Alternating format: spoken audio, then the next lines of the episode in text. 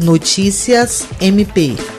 O Ministério Público do Estado do Acre inscreveu 10 iniciativas na 17ª edição do Prêmio Inovar e já teve experiências avaliadas na primeira fase da premiação. Deste ano, em virtude das mudanças impostas pela pandemia de Covid-19, a etapa de entrevistas, que começou no mês de maio, está sendo feita por videoconferência. Com o tema Defesa da Liberdade, o Inovare recebeu, mesmo com a situação atípica, 646 inscrições de projetos de todo o país. A premiação visa reconhecer iniciativas que trazem inovações e contribuem para o aprimoramento do sistema de justiça, culminando com a inclusão das práticas vencedoras em banco de dados para consulta e reprodução. As iniciativas vencedoras nas categorias Tribunal, Juiz, Ministério Público, Defensoria Pública, Advocacia, Justiça e Cidadania e CNJ Gestão Judiciária serão apresentadas à sociedade em solenidade pública prevista para acontecer no final do ano em Brasília.